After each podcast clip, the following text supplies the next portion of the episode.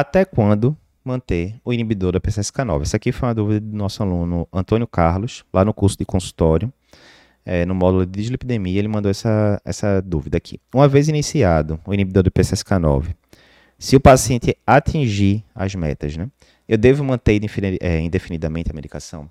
Boa pergunta, Antônio.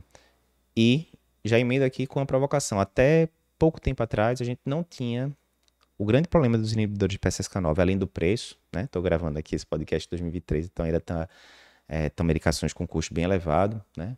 Alguém que esteja escutando aqui o podcast em 2030, 2035, já vai ter perdido patente nessa, nessa data e deve estar tá bem mais barato, mas hoje em dia ainda é muito caro. O segundo problema que a gente tinha era esse de não ter experiência de tanto longo prazo, né, com essas medicações. E mas isso mudou, né? Em 2022 a gente já teve né, acompanhamentos ali de, de vários anos né, de estudos de fase 3 com inibidores de PCSK9. E o que a gente viu né, nessa análise de mais longo prazo é, primeiro, né, mesmo com vários anos de uso dos inibidores de PCSK9, 5, 6, 7 anos, é, o perfil de segurança das, dessas medicações se mantém, né, não está mostrando ter um malefício, primeiro. Segundo, né, pacientes, é, que persistem usando a, a medicação, né, além daquele período inicial do, dos grandes trials, né, de poucos anos, eles vão tendo benefícios adicionais. Então, a visão da gente hoje em dia com medicações que controlam o LDL do paciente, qual é?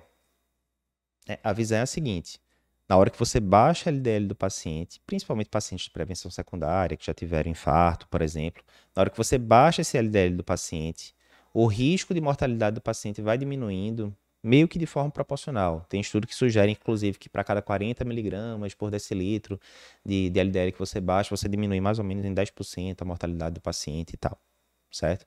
Então, você não está tratando o LDL só, você está baixando o LDL com o intuito de diminuir risco cardiovascular, inclusive, né?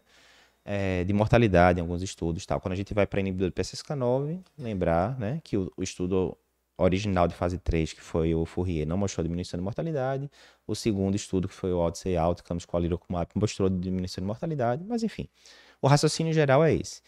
E aí, sendo assim, aí você, Antônio, fala que ah, se o paciente estiver dentro das metas. Bem, ele vai estar dentro das metas normalmente porque você está usando a medicação. Se você tirar a medicação, o paciente vai tender a sair da meta, o LDL vai tender a aumentar, etc.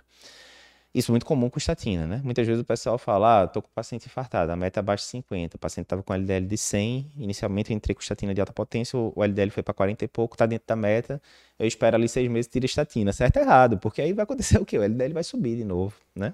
A gente sabe que boa parte do, do nível do LDL, apesar de poder mudar com mudança de estilo de vida, etc., mas as mudanças normalmente, em média, são pequenas, a pancada maior realmente vai vir de estratégia farmacológica.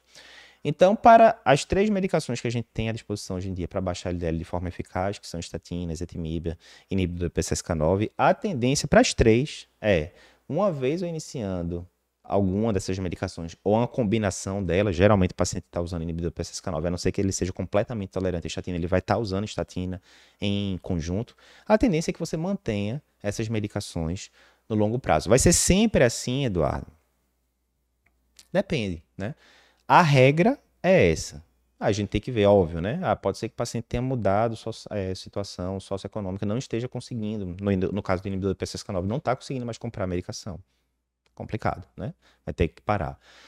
Pode ser que tenha surgido algum efeito colateral relevante, né? De fato, o inibidor do PCSK9 não é comum, ah, lembrando que nos trials de fase 3, né? O que a gente viu ali de efeito colateral geralmente era hiperemia no local da injeção, né? Lembrando que é medicação subcutânea, né? Nada tão relevante. E às vezes pode ter alguma mudança de quadro clínico muito relevante, expectativa de vida baixa. Imagina, você começou aqui estatina, não resolveu, ezetimibe não resolveu, inibidor do PCSK9 para paciente de 50 e poucos anos que infartou. Beleza. A LDL está na meta agora ali, está 40, abaixo de 50, tudo bonitinho e tal. De repente, esse paciente descobre uma bronca gigantesca, sei lá, um glioblastoma multiforme, né? Estágio avançado e que esse paciente tem quatro meses de expectativa de sobrevida. Né? Qualidade de vida muito complicada, expectativa não tem proposta terapêutica, o oncologista chega e fala, olha, média de sobrevida desse paciente, com certeza, né, na média, muito abaixo de um ano, provavelmente poucos meses de vida. Você vai manter inibidor do PCSK9, que é uma medicação cara, nesse paciente que tem expectativa de vida de três meses, mesmo estatina que seja, você vai manter? no paciente com uma expectativa de vida de três meses. Será que esse LDL agora é muito relevante para esse paciente? É, provavelmente não. Provavelmente não. Então, né, aquela velha história, medicina nem sempre nem nunca, sempre avaliar o quadro global para você também não ficar preso ali nas recomendações de diretrizes e não deixar de enxergar o óbvio que está na sua frente, né? Mas, via de regra, medicações que baixam LDL, que você está prescrevendo ela para diminuir o risco cardiovascular do paciente, uma vez introduzida, a tendência é que você mantenha no longo prazo. Isso serve para estatina, serve para as outras medicações também.